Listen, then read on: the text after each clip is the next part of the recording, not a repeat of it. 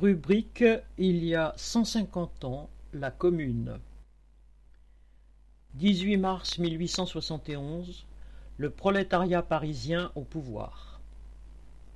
Il y a cent cinquante ans, le 18 mars 1871, commençait la Commune de Paris. Pendant deux mois et demi, les travailleurs allaient, pour la première fois dans l'histoire, exercer eux-mêmes le pouvoir à l'échelle d'une ville de deux millions d'habitants. Noyée dans le sang au bout de ces quelques semaines, la commune allait rester comme la première expérience et comme l'exemple de ce que pourra être le pouvoir de la classe ouvrière. Depuis 1851, la République massacreuse des ouvriers en juin 1848 avait laissé place au Second Empire de Napoléon III. Ce régime policier avait permis un enrichissement éhonté et crapuleux des classes possédantes, contrastant avec la misère des classes populaires. Face à l'ébullition ouvrière qui se manifestait à la fin des années 1860, Napoléon III crut conjurer le péril intérieur en déclenchant la guerre contre la Prusse le 19 juillet 1870. La guerre ne fit que précipiter la chute de Napoléon III. Fait prisonnier, il capitulait à Sedan le 2 septembre. Deux jours plus tard, le 4 septembre, l'Empire s'effondrait et les ouvriers, à Paris comme dans d'autres villes, imposaient la proclamation de la République. En pleine guerre, alors que l'armée prussienne arrivait aux portes de Paris, l'affrontement de classe revenait au premier rang. Les ouvriers étaient la force agissante, mais, comme en février 1848, des politiciens sans vergogne, monarchistes ou républicains, Favre ou Ferry, se hâtèrent de s'emparer du pouvoir politique pour sauver la bourgeoisie. Ils proclamèrent un gouvernement de défense nationale avec à sa tête le général Trochu. En réalité, leur priorité était de faire face aux dangers représentés par la classe ouvrière et ses aspirations révolutionnaires, nourries des expériences de 1830 et de 1848. Loin d'accepter l'union nationale et de s'en remettre à un gouvernement bourgeois dont ces deux expériences avaient montré qu'il n'y avait à en attendre que de la mitraille, les prolétaires parisiens s'armèrent massivement et s'organisèrent, en particulier au travers de la garde nationale. Cette milice, de composition habituellement bourgeoise, vit ses effectifs passer entre août et septembre de 24 000 à 300 000 combattants, essentiellement issus des quartiers populaires. Hormis le général en chef, nommé par le gouvernement, les officiers et sous-officiers étaient élus par les gardes nationaux. C'est ainsi que beaucoup de révolutionnaires, tels que Gustave Flourens, Adolphe Assy et Eugène Varlin, s'y firent élire. Craignant avant tout cette classe ouvrière en armes, le gouvernement provisoire sabota dans les fêtes la défense de Paris assiégée par les Prussiens. Face à la menace croissante de masses mobilisées et déterminées qui se manifestait également dans les villes de province, il voulait avant tout sauver son pouvoir et celui de la bourgeoisie. Les six mois séparant le 4 septembre du 18 mars virent le fossé s'agrandir entre le gouvernement et le prolétariat parisien.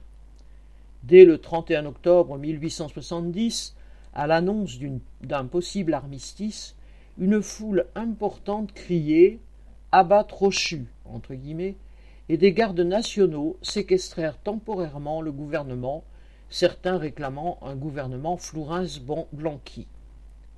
En janvier 1871, selon Lissagaray, révolutionnaire témoin et auteur d'une histoire de la commune, les faubourgs, les quartiers ouvriers, n'appelaient plus les hommes de la défense que la bande à Judas.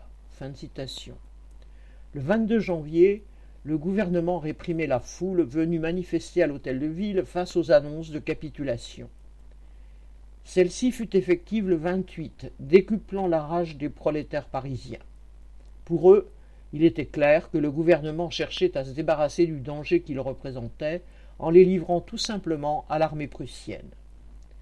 Fin février, de puissants cortèges de bataillons de la garde nationale et de soldats tambours et drapeaux en tête défilèrent vers la Bastille. Les troupes envoyées pour arrêter les manifestants fraternisèrent avec eux. un comité central de la garde nationale fut mis sur pied. Composé de délégués, élus sans distinction de grade et révocables à tout moment, il joua un rôle majeur à l'approche du 18 mars.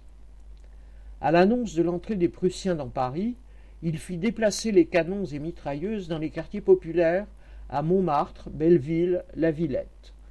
Ces canons avaient été financés par souscription populaire et étaient propriété de la garde nationale. Le séjour des Prussiens du 1er au 3 mars dans une ville déserte et hostile, et dont les quartiers populaires étaient protégés par des barricades, n'entama en rien les forces ouvrières. L'armée prussienne, même victorieuse, ne pouvait régler le problème politique qui se posait à la bourgeoisie française. Thiers, un ancien ministre de Louis-Philippe, désigné chef de l'exécutif par la nouvelle Assemblée nationale réactionnaire, élu le 8 février, siégeant à Bordeaux, prépara donc l'épreuve de force. Multipliant les provocations, Thiers ôta à Paris le statut de capitale pour établir l'Assemblée nationale à Versailles, la ville royale. Il priva de solde les gardes nationaux, contraints à l'aubône gouvernementale. Il décréta que les échéances commerciales, dont le paiement était suspendu depuis l'entrée en guerre, seraient désormais exigibles. De la même façon, il rendit exigibles les loyers en retard. Trois cent mille ouvriers, petits commerçants et fabricants étaient ainsi jetés à la merci du propriétaire ou contraints à la faillite. Cependant, toutes ces mesures n'aboutirent qu'à souder un peu plus la petite bourgeoisie au prolétariat parisien. Thiers interdit six journaux républicains, fit condamner à mort par contumace Flourens et Blanqui, et menaça d'arrêter le comité central de la garde nationale. Il n'avait cependant aucun pouvoir réel. Ces huit mille soldats ramenés de la Loire et du Nord erraient dans les rues mal nourris, ravitaillés en soupe et couverture par des Parisiennes. Cela n'empêcha pas Thiers, indifférent aux avertissements et méprisant les compagnons ouvriers, d'ordonner pour le 18 mars la reprise des 150 canons de la garde nationale. Le 18 mars, à trois heures du matin, quinze mille soldats furent donc envoyés dans les quartiers ouvriers de Paris. Quatre mille d'entre eux montèrent sur la butte Montmartre. À cinq heures du matin, ils commencèrent à évacuer les canons, mais les attelages pour les traîner tardaient à arriver, alors que la population du quartier se réveillait. L'Issagaraï décrit citation Celles, les femmes, du 18 mars, n'attendent pas leurs hommes. Elles entourent les mitrailleuses, interpellent les chefs de pièce. C'est indigne. Qu'est-ce que tu fais là? Fin de citation. Le général Lecomte ayant donné l'ordre de tirer sur la foule, ses hommes mirent crosse en l'air. Dans l'après-midi, il fut exécuté par ses propres soldats, ainsi qu'un autre général, Clément Thomas. Partout, la scène se répéta, au but de Chaumont, à Belleville, au Luxembourg. Dans l'après-midi, les insurgés prirent possession sans résistance des lieux de pouvoir. Casernes, hôtel de ville, préfecture de police, imprimerie nationale, ministère et la plupart des mairies. Du côté de la bourgeoisie, ce fut la panique.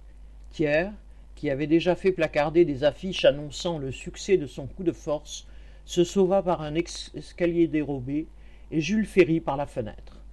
Dans la nuit, les derniers régiments s'enfuirent par les portes du sud de la capitale vers Versailles. Paris était désormais aux mains des insurgés. Le drapeau rouge flottait sur l'hôtel de ville.